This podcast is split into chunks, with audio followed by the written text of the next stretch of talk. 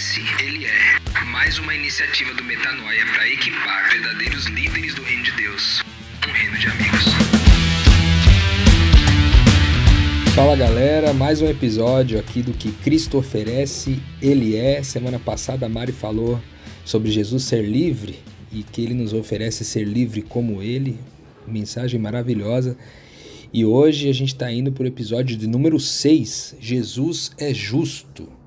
Será que Jesus é justo mesmo? Será que ele oferece para nós que nós sejamos justos como ele é justo? O que, que é ser justo? O que, que é justiça para o reino de Deus? A gente vai tentar explorar um pouquinho disso durante o nosso bate-papo aqui. E eu quero começar com a afirmação que está presente ali em 1 João, no capítulo 2, versículo 1, que diz o seguinte: Meus filhinhos, escrevo a vocês essas coisas para que vocês não pequem. Se, porém, alguém pecar, nós temos um intercessor junto ao Pai, Jesus Cristo, o justo. Olha que afirmação categórica a respeito de Jesus Cristo sendo aquele que é justo. Além disso, nós temos Deuteronômio 32, 4, que diz: Ele é a rocha, suas obras são perfeitas, todos os seus caminhos são justos. É Deus fiel que não comete erros, justo e reto ele é.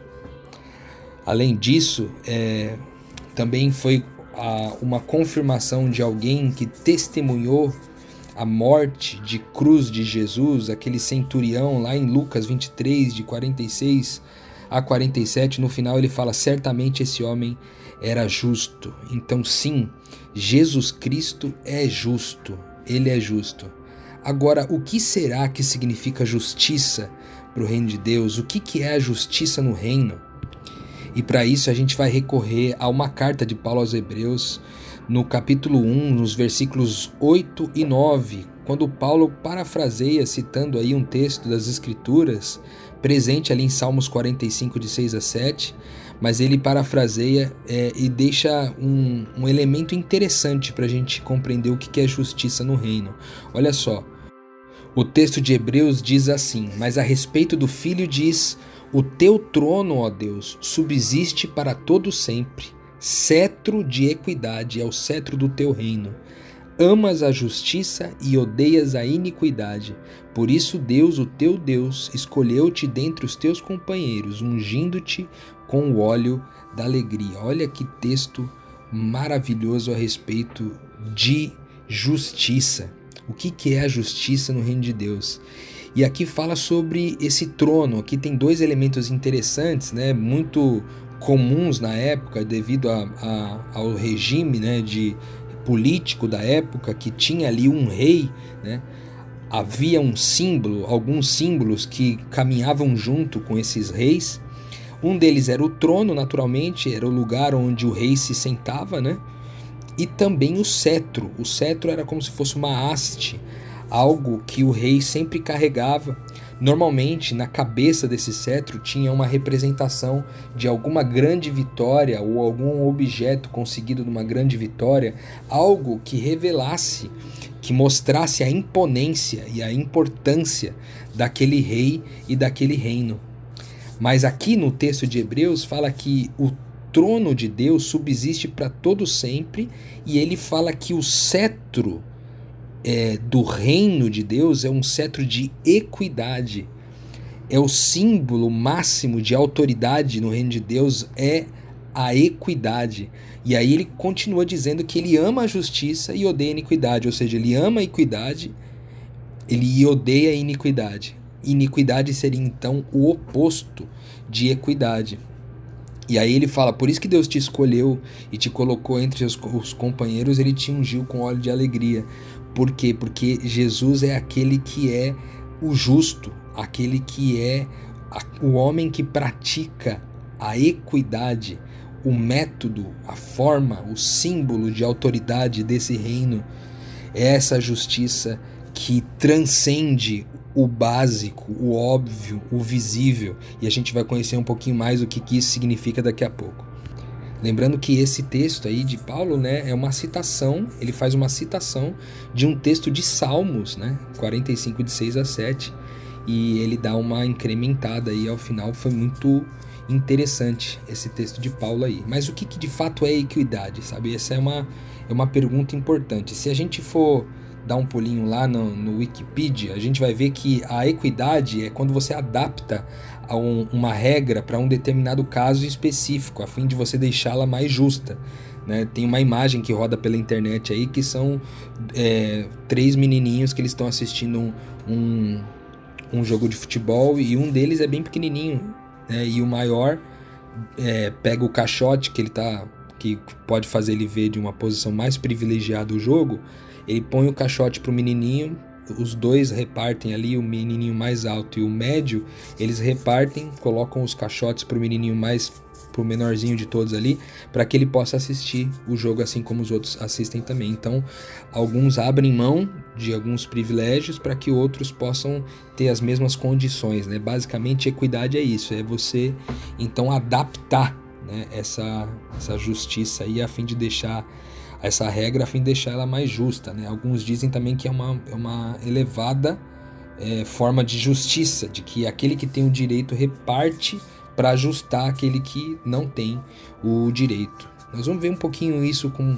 Pode parecer um pouco confuso esse conceito no primeiro momento, para alguns talvez não, mas a gente vai tentar explorar isso um pouquinho mais é, nas escrituras, né? O que, que seria basicamente isso daí. Então, então nós vamos ler alguns textos aqui e eu espero que a gente consiga ir desenvolvendo essa compreensão do que é a justiça.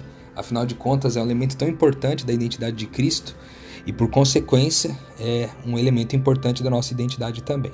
Vou começar ali com Romanos, no capítulo 5, versículo 19, diz assim: ó, Logo, assim como por meio da desobediência de um só homem muitos foram feitos pecadores, assim também por meio da obediência de um único homem muitos foram feitos justos. Olha só que interessante a contraposição, né? É, apenas a oferta, a entrega e o ato de uma única pessoa justificando, né, trazendo é, justiça para outras pessoas que teoricamente são indignas, são, não são merecedoras. Então aqui há uma característica importante sobre justiça que fala sobre muitas vezes aquele que tem reparte com aquele que não tem.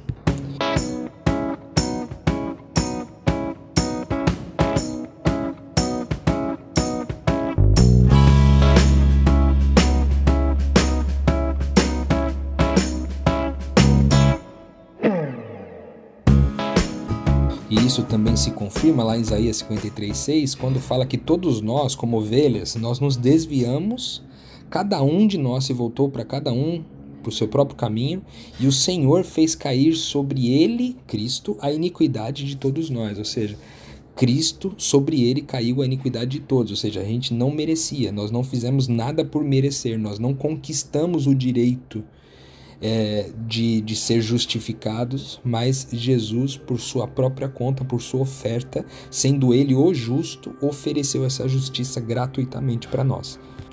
Mais um elemento importante sobre essa justiça é, lembra que a gente está sempre fazendo um paralelo ali entre equidade e iniquidade, né?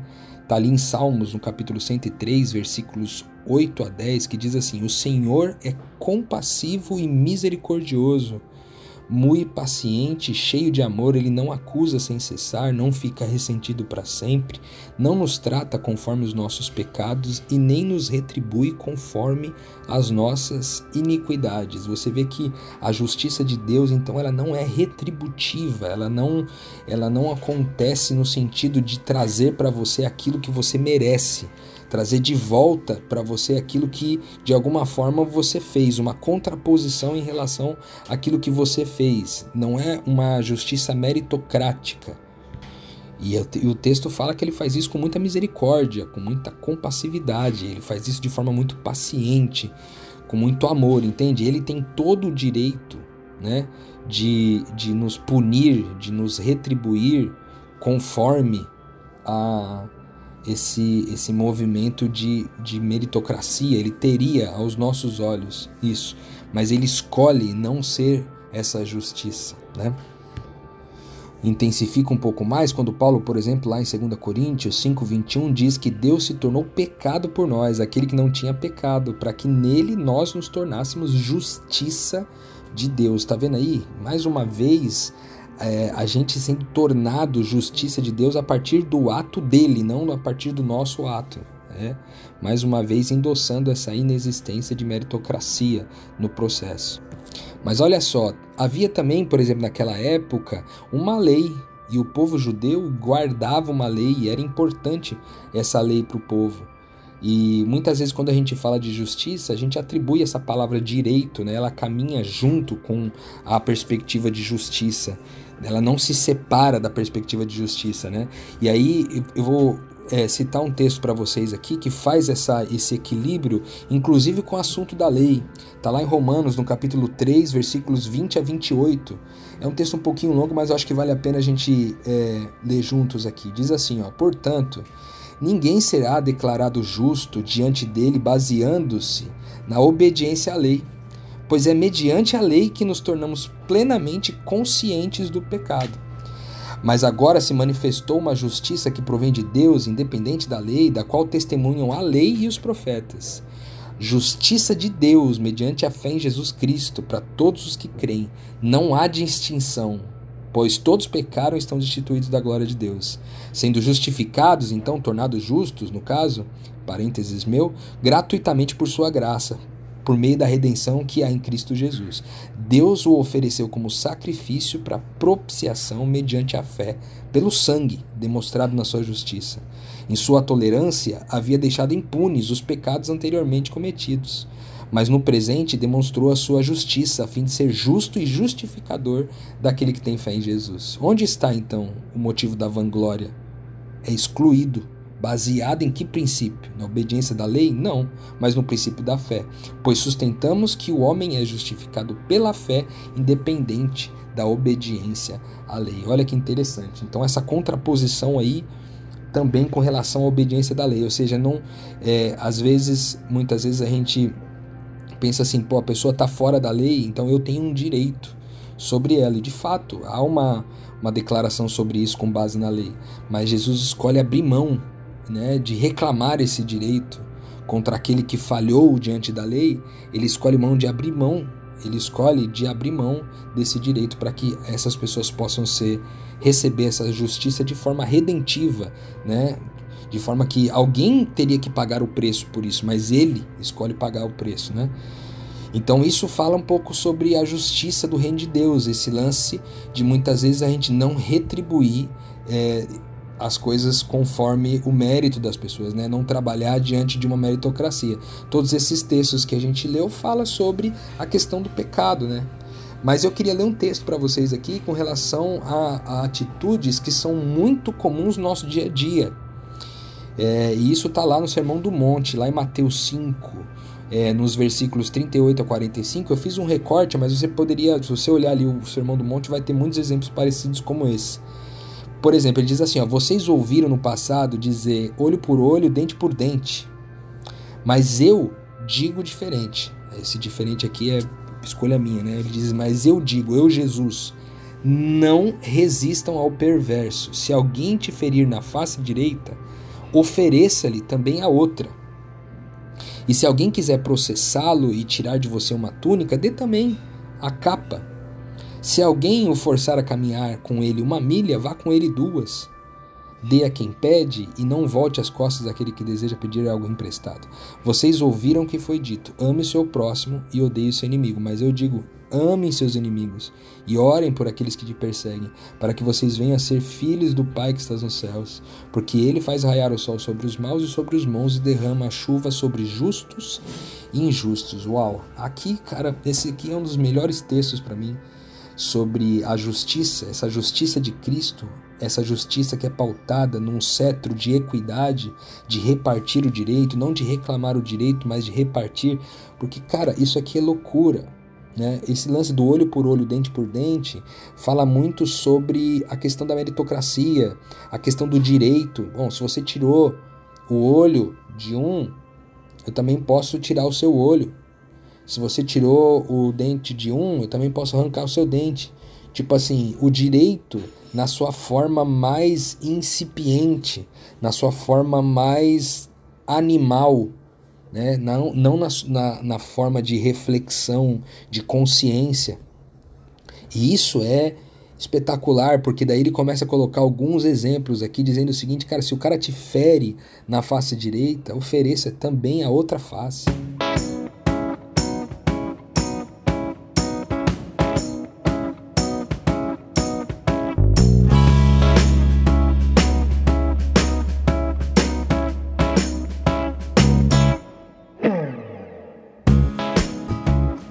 Mais muitas vezes do que somente se aquietar diante é, de alguém te, te, te, prejudicando, se silenciar diante, diante de alguém te, te prejudicando, mas é oferecer é, algo que vai fazer com que aquela pessoa entenda que nem aquilo que ela fez de ruim contra você é suficiente para mudar o quanto fiel você é a essa justiça, o quanto fiel você é a essa identidade de Cristo, sabe?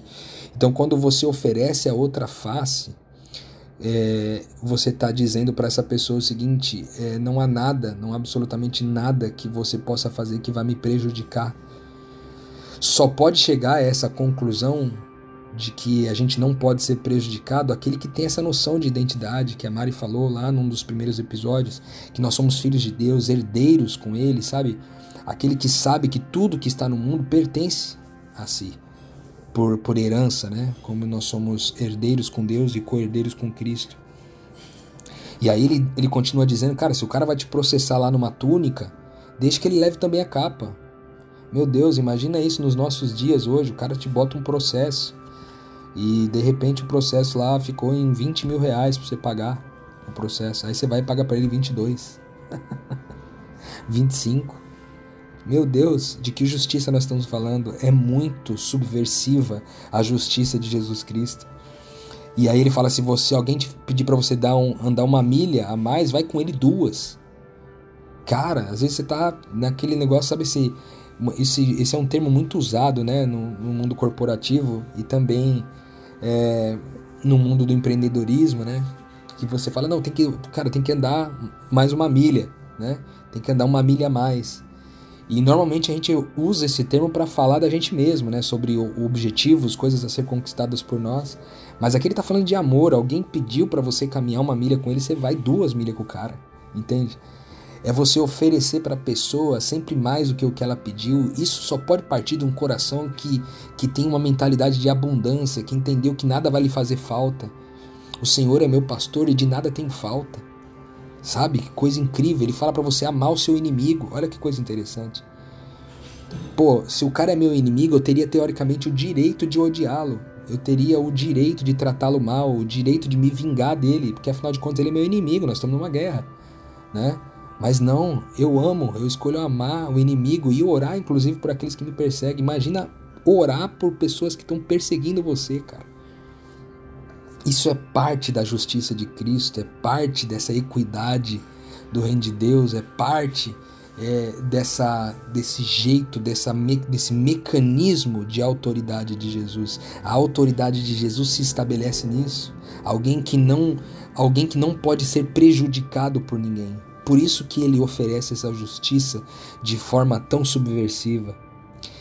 É, no povo de Israel tinha uma lista ali de alguns de alguns marginalizados, né, que eram os principais marginalizados da época. É, Jeremias 22, por exemplo, 3, Jeremias 22, versículo 3, ele vai trazer um pouco disso, diz assim: Assim diz o Senhor, administrem a justiça e o direito, livrem o explorado das mãos do opressor. Não oprimam e nem maltratem o estrangeiro, o órfão ou a viúva, nem derramem sangue inocente nesse lugar. Aqui ele está falando sobre. É, basicamente, tem, tem aí uns três de quatro dos, dos oprimidos mais comuns daquela época, né? Que era o órfão, né, a viúva, o estrangeiro. Hoje, a gente, essa palavra estrangeiro é um pouco é, incomum para nós hoje, mas, por exemplo, teria muitos refugiados, né, as pessoas que saem refugiados do seu país. Na época, o refugiado, o órfão e a viúva eram ali três dos quatro principais grupos de marginalizados do povo judeu. Mas fala também de outros oprimidos, como por exemplo o pobre, o necessitado, né? Zacarias, no capítulo 7, versículo 10, vai falar assim: Não oprimam a viúva e o órfão, nem o estrangeiro e nem o necessitado nem tramem maldades uns contra os outros. Por que, que eu estou falando sobre esse quarteto dos necessitados ou quarteto dos marginalizados da época dos judeus ali? Porque é, ali era um, esses grupos eram grupos onde normalmente o direito podia ser praticado com maior que essa justiça né, de equidade poderia ser é, praticada com maior empenho, né, porque isso era muito comum ali. Essas pessoas, em geral, eram muito oprimidas, principalmente do ponto de vista financeiro. Né, elas eram é, oprimidas por, é, primeiro, por não compor o estilo, né, o, o jeito familiar comum daquelas pessoas que viviam naquela época, mas também porque o resultado disso era que elas ficavam pobres, cara, passavam necessidade e tal. Então tem muitos outros textos falando sobre isso, né? Sobre é, a, essa, essa, esse quarteto dos desfavoráveis ali em Deuteronômio 10, de 17 a 18, Deuteronômio 29 e 19, são, são textos que seriam legal de você ler também, mas eu, eu vou querer é, aqui deixar para citar ainda sobre esse assunto o texto de Tiago, porque esse está no Novo Testamento, né, já que essa, quando a gente fala dos, dos, marginalizados, às vezes eles se limitam somente ali ao Velho Testamento, mas não, Tiago cita isso, ele diz assim: a religião que Deus, o nosso Pai, aceita como pura e imaculada é essa, de cuidar de órfãos e viúvas em suas dificuldades não se deixar corromper pelo mundo. Então a verdadeira religião seria isso, né? É de de tratar os órfãos e as viúvas, é cuidar desse, dos órfãos e das viúvas como uma prioridade. Bom, naquela época esses eram os principais marginalizados, né? Hoje talvez a nossa lista seja muito maior, né? Talvez alguns desses nem sejam tão marginalizados assim mais. Talvez a viúva não seja tão marginalizada, né? O órfão, dependendo do caso, talvez também não. É, e, e o pobre ainda continua sendo naturalmente alguém marginalizado, né? É, e, o, e com certeza os refugiados também. Mas existem muitos outros grupos aí, né? Os grupos é, homoafetivos, por exemplo, os negros, as mulheres, é, enfim, é, os índios, né? Pessoas que esses de outras é, nações muitas vezes pessoas tipo asiáticos e outros tipos, dependendo do contexto de cada lugar, há uma marginalização para essas pessoas, né? E aí a lista é gigantesca. Tem também as pessoas que são deficientes, pessoas que que sofrem algum tipo de limitação, né, psicológica de desenvolvimento, como por exemplo essa uh, as pessoas que nascem com síndrome de Down, coisa do tipo, que a gente já constatou como não sendo. É, a humanidade já constatou como não sendo doença, mas eles ainda sofrem muito preconceito. E naturalmente isso acaba impactando também na vida financeira de todas essas pessoas e na, na dificuldade deles se sustentarem, de se manterem, né?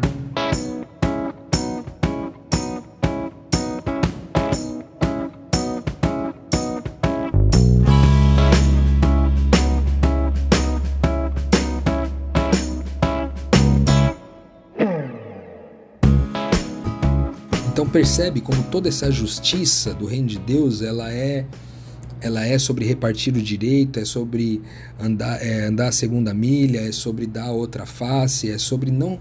Tudo é sobre não reclamar o direito, sabe? Tudo é sobre não retribuir conforme a pessoa merece, né? Que justiça espetacular, não é? é uma justiça muito elevada. E será que esse Jesus Cristo nos oferece ser justos assim como ele é? Será que essa justiça que Cristo é, ele também oferece a nós nessa mesma dimensão, não na dimensão do fazer, mas na dimensão do ser? Será que ele nos oferece isso? Ali em Isaías, no capítulo 53, versículo 11, dessa vez eu leio na nova Bíblia viva, é, Isaías 53:11 diz assim: e "Quando ele puder ver o resultado do seu terrível sofrimento, falando de Jesus Cristo, né, uma profecia, verá a luz e ficará satisfeito através de tudo que ele passou, meu servo justo."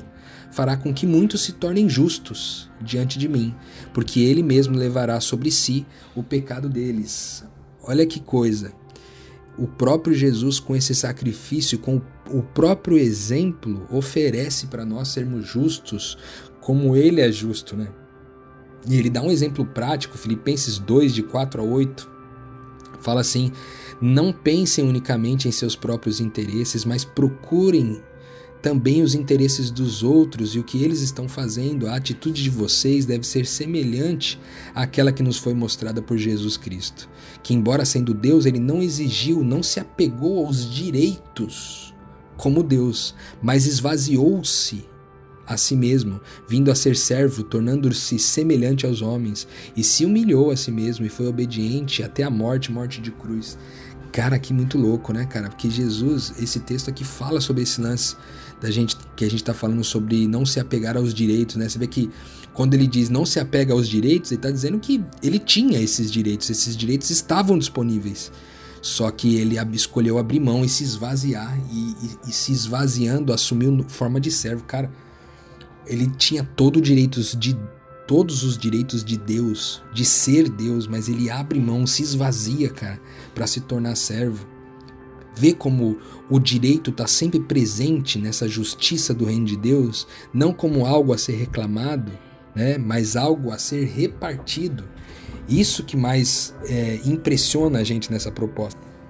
Certa vez eu ouvi uma frase que mexeu muito comigo. Essa frase diz assim: O homem natural sacrifica a vida para fazer valer os seus direitos.